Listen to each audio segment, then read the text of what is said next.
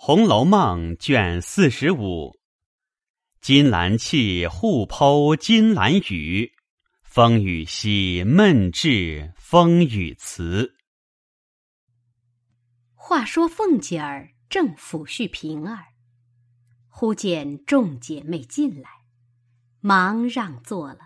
平儿斟上茶来，凤姐儿笑道：“哟，今儿来的这些人。”倒像下帖子请了来的。探春先笑道：“我们有两件事，一件是我的，一件是四妹妹的，还夹着老太太的话。”凤姐儿笑道：“哦，有什么事这么要紧？”探春笑道：“我们起了个诗社，头一社就不齐全。”众人脸软，所以就乱了例了。我想，必得你去做个监舍御史，铁面无私才好。在四妹妹为画园子，用的东西这般那般不全，回了老太太。老太太说，只怕后头楼底下还有当年剩下的，找一找。若有呢，拿出来；若没有，叫人买去。凤姐儿笑道：“我又不会做什么湿的干的，要我吃东西去不成？”探春道：“你虽不会做，也不要你做，你只监察着我们里头有偷安怠惰的，该怎么样罚他就是了。”凤姐儿笑道：“你们别哄我，我猜着了。”哪里是请我做监察御史，分明是叫我做个进钱的同商。你们弄什么社，必是要轮流做东道的。你们的钱不够花，想出这个法子来勾了我去，好和我要钱，可是这个主意。说的众人都笑道：“你却猜着了。”李纨笑道。真真，你是个水晶心肝儿玻璃人儿。凤姐笑道：“老太太太太罢了，原是老封君。你一个月十两银子的月钱，比我们多两倍子。老太太太太还说你寡妇失业的可怜，不够用，又有个小子，足足的又添了十两银子，和老太太太太平等。”又给你园子里的地，个人取租子，年终分年例，你又是上上份儿。你娘们主子奴才共总没有十个人，吃的穿的仍旧是大官中的，通共算下来也有四五百两银子。这会子，你就每年拿出一二百两来陪着他们玩玩，能有几年呢？他们明儿出了阁，难道还要你陪不成？这会子你怕花钱，挑唆他们来闹我，我乐得去吃一个河河海干，我还不知道呢。李纨笑道：“你们听听，我说了一句，他就说了两车无赖的话。真真泥腿世俗，专会打细算盘，分斤掰两的。”你这个东西，亏了还托生在诗书大宦人家做小姐，又是这么出了嫁，还是这么着。若生在贫寒小门小户人家，做了小子丫头，还不知怎么下作呢。天下人都被你算计了去。昨儿还打平儿，亏你伸得出手来，那黄汤。难道灌丧了狗肚子里去了？气得我只要替平儿打抱不平，忖夺了半日，好容易狗长尾巴尖儿的好日子，又怕老太太心里不受用，因此没来。究竟气还不平，你今儿倒招我来了，给平儿拾鞋还不要呢？你们两个。很该换一个过儿才是。说的众人都笑了。凤姐忙笑道：“哦，我知道了，竟不是为诗为画来找我，竟是为平儿报仇来了。我竟不知道平儿有你这一位仗腰子的人，可知就像有鬼拉着我的手似的。从今我也不敢打他了。平姑娘，过来。”我当着你大奶奶、姑娘们替你赔个不是，担待我酒后无德吧。说着，众人都笑了。李纨笑问平儿道：“如何？我说必要给你争争气才罢。”平儿笑道：“虽如此，奶奶们取笑，我可经不起呢。”李纨道：“什么经得起，经不起？有我呢！快拿钥匙，叫你主子开门找东西去吧。”凤姐儿笑道：“好嫂子，你且同他们回园子里去，才要把这米账和他们算一算。那边大太太又打发人来叫，又不知有什么话说，须得过去走一走。”还有你们年下添补的衣服，打点给人做去呢。李纨笑道：“这些事情我都不管，你只把我的事完了，我好歇着去，省得这些姑娘小姐闹我。”凤姐儿忙笑道：“好嫂子，赏我一点空，你是最疼我的，怎么今儿为平儿？”就不疼我了。往常你还劝我说，事情虽多，也该保全身子，检点着偷空歇歇。你今儿倒反逼起我的命来了。况且误了别人年下的衣裳无碍，他姐儿们的要误了，却是你的责任。老太太岂不怪你不管闲事，连一句现成的话也不说？我宁可自己落不是，也不敢累你呀。李纨笑道：“你们听听，说的好不好？把他会说话的，我且问你，这诗社到底管不管？”凤姐儿笑道：“这是什么话？我不入社花几个钱，我不成了大观园的反叛了吗？”还想在这里吃饭不成？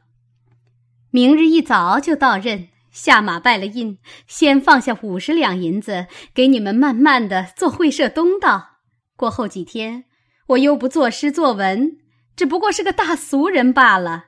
监察也罢，不监察也罢，有了钱了，愁着你们还不撵出我来。说的众人又都笑起来。凤姐儿道：“过会子我开了楼房，凡有这些东西，叫人搬出来你们看。若使得，留着使；若少什么，照你们单子，我叫人替你们买去就是了。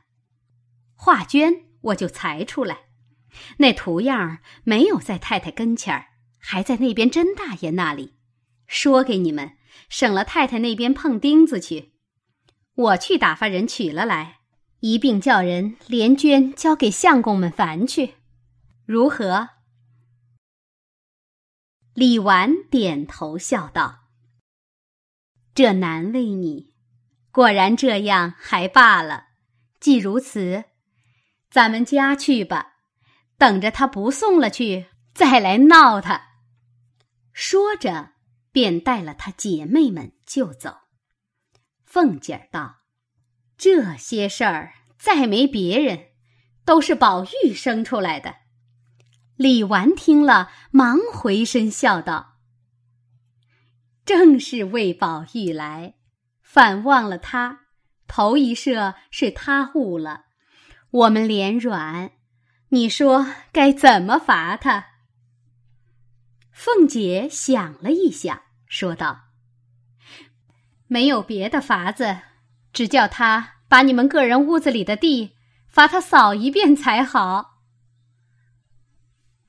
众人都笑道：“这话不差。”说着，才要回去，只见一个小丫头扶了赖妈妈进来，凤姐儿等忙站起来，笑道：“大娘坐下。”又都向她道喜。赖妈妈向炕沿儿上坐了，笑道：“我也喜，主子们也喜。若不是主子们的恩典，我这喜从何来？”昨儿奶奶又打发彩根赏东西，我孙子在门上朝上磕了头了。李纨笑道：“多早晚上任去。”赖妈妈叹道：“我哪里管他们，由他们去吧。前儿在家里给我磕头，我没好话。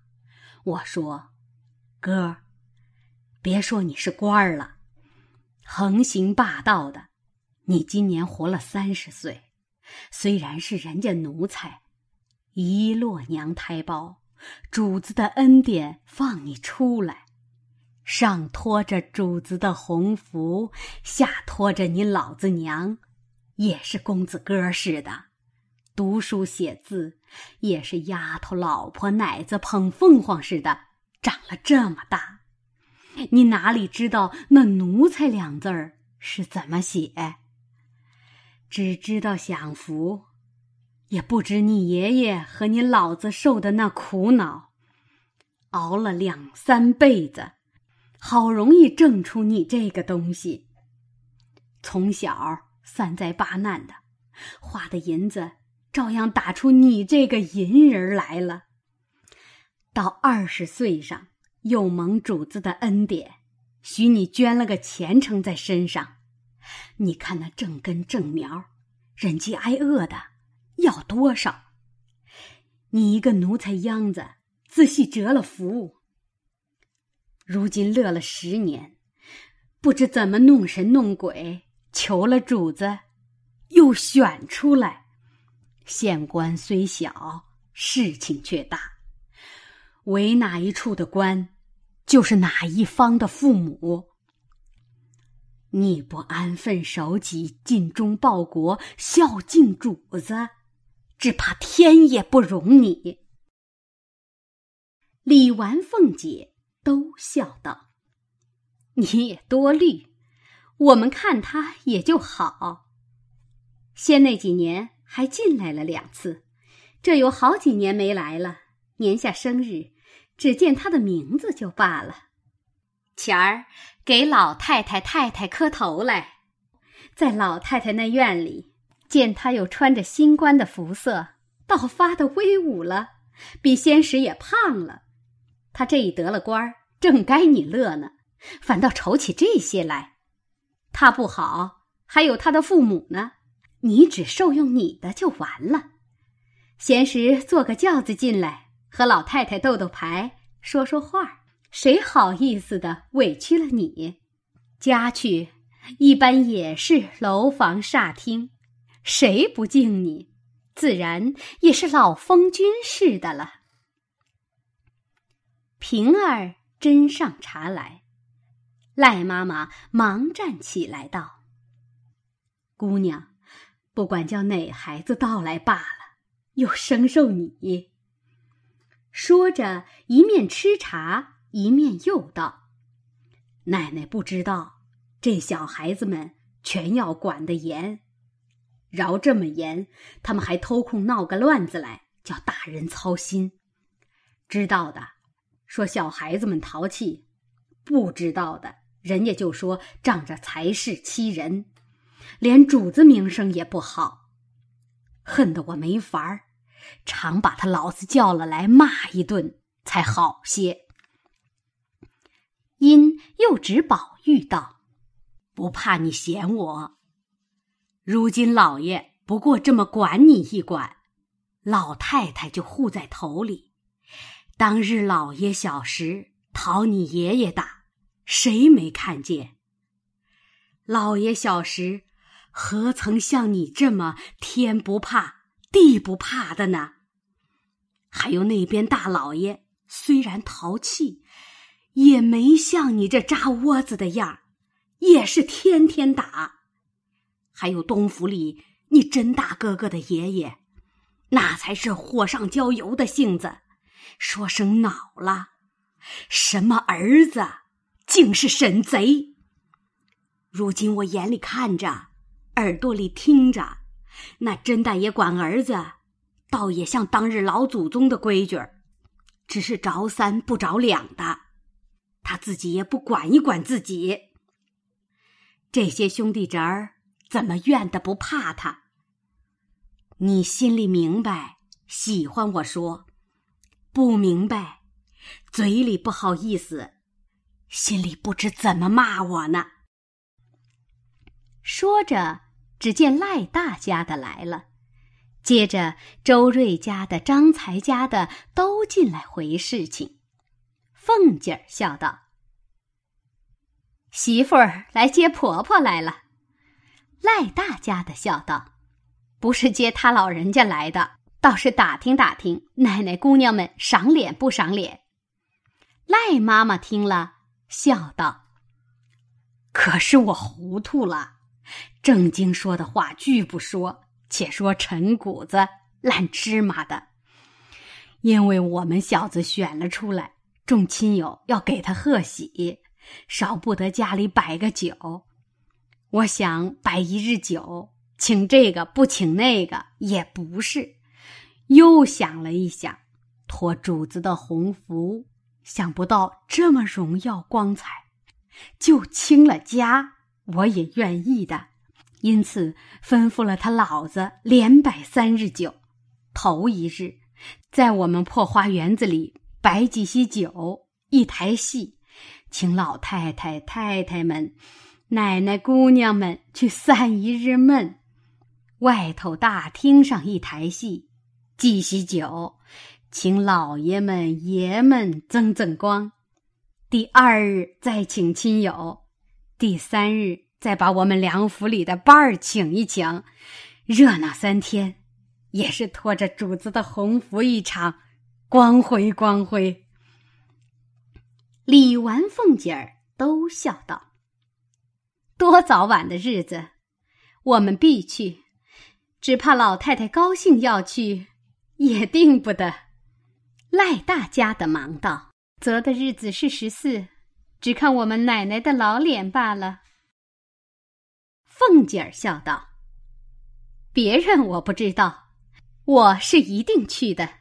先说下，我可没有贺礼，也不知道放赏的，吃了一走，可别笑话。”赖大家的笑道：“奶奶说哪里话？奶奶一喜欢，赏我们三二万银子就有了。”赖妈妈笑道：“我才去请老太太。”老太太也说去，可算我这脸还好。说毕，叮咛了一回，方起身要走，因看见周瑞家的，便想起一事来，因说道：“可是还有一句话问奶奶，这周嫂子的儿子犯了什么不是，撵了他不用？”凤姐儿听了，笑道。正是我要告诉你媳妇儿呢，事情多也忘了。赖嫂子回去说给你老头子，梁府里不许收留他儿子，叫他个人去吧。赖大家的只得答应着，周瑞家的忙跪下央求。赖妈妈忙道：“什么事？说给我评评。”凤姐儿道：“前儿我的生日。”里头还没吃酒，他小子先醉了。老娘那边送了礼来，他不在外头张罗，倒坐着骂人，礼也不送进来。两个女人进来了，他才带领小妖们往里抬。小妖们倒好好的，他拿的一盒子倒失了手，撒了一院子馒头。人去了，我打发彩明去说他，他倒骂了彩明一顿。这样无法无天的王八羔子！还不撵了做什么？赖妈妈道：“我当什么事情？原来为这个。奶奶听我说，他有不是，打他骂他，使他改过就是了。撵了出去，断乎使不得。他又比不得是咱们家的家生子儿。他现是太太的陪房，奶奶只顾撵了他，太太脸上不好看。依我说。”奶奶教导他几板子，以戒下次仍旧留着才是。不看他娘，也看太太。凤姐儿听了，便向赖大家的说道：“既这样，明儿叫了他来，打他四十棍，以后不许他吃酒。”赖大家的答应了。周瑞家的才磕头起来，又要与。赖妈妈磕头，赖大家的拉着方爸。然后他三人去了，李纨等也就回园中来。至晚，果然凤姐儿命人找了许多旧收的话剧出来，送至园中。宝钗等选了一回，各色东西可用的只有一半儿。将那一半儿开了单，与凤姐儿去照样置买，不必细说。一日外面烦了娟，起了稿子进来。宝玉每日便在惜春那边帮忙，探春、李纨、迎春、宝钗等也都往那里来闲坐，一则观画，二则便于会面。宝钗因见天气凉爽，夜复渐长，遂至母亲房中商议，打点些针线来。日间至贾母处、王夫人处两次醒后，不免有成色陪坐。闲时园中姐妹处也要不时闲话一回，故日间不大得闲。每夜灯下女工。必至三更方寝。黛玉每岁至春分、秋分之后，必犯旧疾。今秋又遇着贾母高兴，多游玩了两次，未免过劳了神。近日又复嗽起来，觉得比往常又重，所以总不出门，只在自己房中将养。有时闷了，又盼个姐妹来说些闲话排遣。及至宝钗等来问候他，说不得三五句话，又厌烦了。众人都体谅他病中，且素日形体娇弱，经不得一些委屈，所以他接待不周，礼数疏忽，也都不责他。这日，宝钗来望他，因说起这病症来。宝钗道：“这里走的几个太医，虽都还好，只是你吃他们的药，总不见效。不如再请一个高手的人来瞧一瞧，治好了岂不好？每年间闹一春一夏，又不老。”又不小，成什么，也不是个长法。黛玉道：“不中用。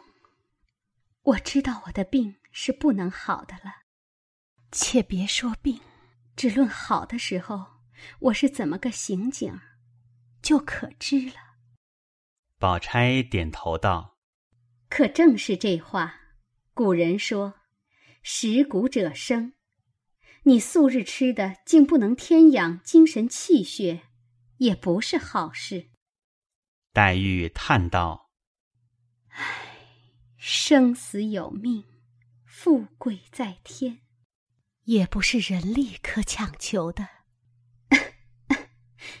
今年比往年，反觉又重了些似的。”说话之间，已咳嗽了两三次。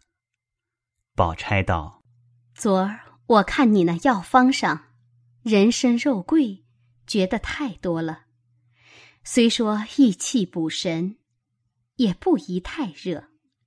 依我说，先以平肝养胃为要，肝火一平，不能克土，胃气无病，饮食就可以养人了。每日早起，拿上等燕窝一两，冰糖五钱，用银吊子熬出粥来。若吃惯了。比药还强，最是滋阴补气的。黛玉叹道：“你素日待人固然是极好的，然我是个最多心的人，只当你有心藏奸。从前日你说看杂书不好，又劝我那些好话，竟大感激你。”往日竟是我错了，实在悟到如今。细细算来，我母亲去世的时候，又无兄弟姐妹。我长了今年十五岁，竟没一个人像你前日的话教导我。怪不得云丫头说你好。我往日见她赞你，我还不受用。昨儿我亲自经过，才知道了。比如你说了那个，我再不轻放过你的。你竟不介意，反劝我那些话，可知我竟自误了。若不是前日看出来，今日这话。再不对你说，你方才叫我吃燕窝粥的话，虽然燕窝易得，但指我因身子不好了，每年犯了这病，也没什么要紧的去处，请大夫熬药，人参、肉桂，已经闹了个天翻地覆了。这会子我又兴出新闻来。熬什么燕窝粥？老太太、太太、凤姐姐，这三个人便没话说。那些底下老婆子、丫头们，未免嫌我太多事了。你看这里这些人，因见老太太多疼了宝玉和凤姐姐两个，他们尚虎视眈眈，背地里言三语四的。何况于我？况我又不是正经主子，原是无依无靠投奔了来。他们已经多闲着我呢，如今我还不知进退，何苦叫他们咒我？宝钗道：“这样说，我也是和你一样。”黛玉道。你如何比我？你又有母亲，又有哥哥，这里又有买卖地土，家里又仍旧有房有地。你不过亲戚的情分，白住在这里，一应大小事情又不沾他们一文半个，要走就走了。我是一无所有，吃穿用度。一草一木，皆是和他们家的姑娘一样。那去小人，岂有不多闲的？宝钗笑道：“将来也不过多费的一副嫁妆罢了，如今也愁不到哪里。”黛玉听了，不觉红了脸，笑道：“人家才拿你当个正经人。”把心里烦难告诉你听，你反拿我取笑。宝钗笑道：“虽是取笑，却也是真话。你放心，我在这里一日，我与你消遣一日。你有什么委屈烦难，只管告诉我，我能解的，自然替你解。我虽有个哥哥，你也是知道的。只有个母亲，比你略强些。咱们也算同病相怜。你也是个明白人，何必做司马牛之叹？你才说的也是，多一事不如省一事。我明日家去，和妈妈说了，只怕燕窝我们家里还有，与你送几两，每日叫丫头们就熬了，又便宜，又不惊师动众的。黛玉忙笑道：“东西是小，难得你。”多情如此，宝钗道：“这有什么放在嘴里的？只愁我人人跟前失于应候罢了。这会子只怕你烦了，我且去了。”黛玉道：“晚上再来，和我说句话。”宝钗答应着便去了，不在话下。这里黛玉喝了两口稀粥，仍歪在床上。不想日未落时，天就变了，淅淅沥沥下起雨来。秋林漠漠，阴晴不定。那天渐渐的黄昏，且阴的沉黑，兼着那雨滴竹梢，更觉凄凉。知宝钗不能来，便在灯下随便拿了一本书，却是乐府杂稿，有《秋闺怨》《别离怨》等词。黛玉不觉心有所感，亦不禁发于章句，遂成《待别离》一首，拟春江花月夜之格，乃名其词曰。秋窗风雨夕。词曰：秋花惨淡，秋草黄。耿耿秋灯，秋夜长。一绝秋窗，秋不尽。哪堪风雨助凄凉？祝秋风雨来何速？惊破秋窗秋梦续。报得秋情不忍眠，自向秋萍挑泪烛。泪烛遥遥，若短情；千愁照眼，动离情。谁家秋院无风入？何处秋窗无雨声？罗衾不耐秋风力，残漏声催秋雨急。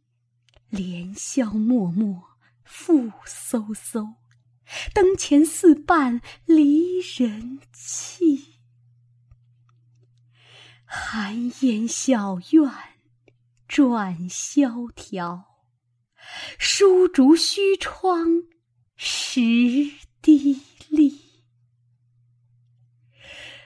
不知风雨几时休，已教泪洒窗纱湿。吟罢歌笔，方与安寝，丫鬟报说：“宝二爷来了。”一语未尽，只见宝玉头上戴着大箬笠，身上披着蓑衣。黛玉不觉笑道：“哪里来的这么个渔翁？”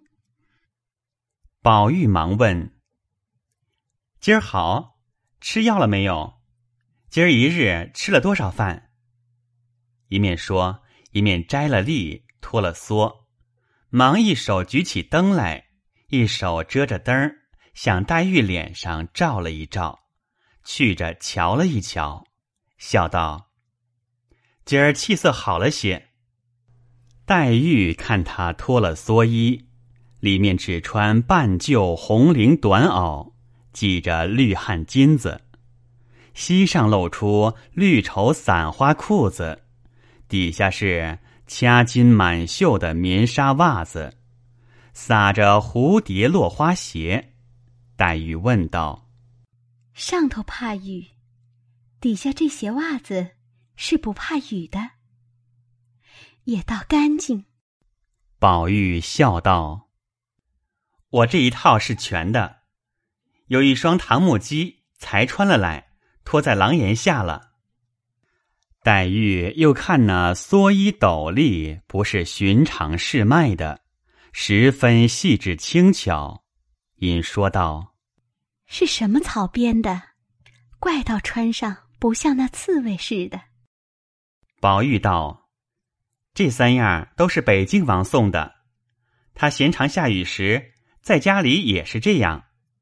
你喜欢这个，我也弄一套来送你。别的都罢了，唯有这斗笠有趣，上头这顶儿是活的，冬天下雪戴上帽子，就把竹信子抽了去，拿下顶子来，只剩了这个圈子。下雪时男女都戴的。”我送你一顶，冬天下雪戴。黛玉笑道：“我不要它，戴上那个，成了画上画的和戏上扮的渔婆了。”即说了出来，方想起来这话推与方才说宝玉的话相连了，后悔不迭，羞得脸绯红，伏在桌上搜个不住。宝玉却不留心，因见案上有诗，遂拿起来看了一遍，又不觉叫好。黛玉听了，忙起来夺在手内，灯上烧了。宝玉笑道：“我已记熟了。”黛玉道：“我要歇了，你请去吧，明日再来。”宝玉听了。回首向怀内掏出一个核桃大的金表来，瞧了一瞧，那针已指到虚末亥初之间，又忙揣了，说道：“原该歇了，又搅得你劳了半日神。”说着，披蓑戴笠出去了，又翻身进来，问道：“你想什么吃？你告诉我。”我明儿一早回老太太，岂不比老婆子们说的明白？黛玉笑道：“等我夜里想着了，明日一早告诉你。你听，雨越发紧了，快去吧。可有人跟没有？”两个婆子答应：“有人，外面拿着伞，点着灯笼呢。”黛玉笑道：“这个天点灯笼。”宝玉道：“不相干，是养脚的，不怕雨。”黛玉听说，回首向书架上把个玻璃绣球灯拿了下来，命点一支小蜡来，递与宝玉道：“这个又比那个亮，正是雨里点的。”宝玉道：“我也有这么一个，怕他们失脚滑倒了，打破了。”所以没点来。黛玉道：“跌了灯值钱呢，还是跌了人值钱？你又穿不惯木屐子，那灯笼命他们前头点着，这个又轻巧又亮，原是雨里自己拿着的。你自己手里拿着这个，岂不好？明儿再送来，就失了手也有限的。”怎么忽然又变出这剖腹藏珠的脾气来？宝玉听了，随过来接了。前头两个婆子打着伞，拿着羊角灯；后头还有两个小丫鬟打着伞。宝玉便将这个灯递给一个小丫头捧着，宝玉扶着她的肩，一径去了。就有恒无院一个婆子也打着伞，提着灯，送了一大包燕窝来，还有一包子结粉梅片、雪花羊糖，说道：“这比买的强。”我们姑娘说：“姑娘先吃着，完了再送来。”黛玉回说：“费心。”命他外头坐了吃茶。婆子笑道：“不吃茶了，我还有事呢。”黛玉笑道：“我也知道你们忙，如今天又凉，夜又长，越发该会个夜局，痛赌两场了。”婆子笑道：“不瞒姑娘说，今年我大沾光了。”横竖每夜有几个上夜的人，误了更又不好，不如会个夜局，又做了更，又解了闷儿。今儿又是我的头家，如今园门关了，就该上场了。黛玉听了，笑道：“难为你，误了你的发财，冒雨送来。”命人给他几百钱，打些酒吃，避避雨气。那婆子笑道。又破费姑娘赏酒吃。说着，磕了一个头，外面接了钱，打伞去了。紫娟收起燕窝，然后移灯下帘，服侍黛玉睡下。黛玉自在枕上感念宝钗，一时又羡他有母有兄。一回又想宝玉素昔和睦，终有嫌疑。又听见窗外竹梢蕉叶之上，雨声淅沥，清寒透目，不觉又滴下泪来。直到四更，方渐渐的睡熟了。暂且无话。要知端地。且看下回分解。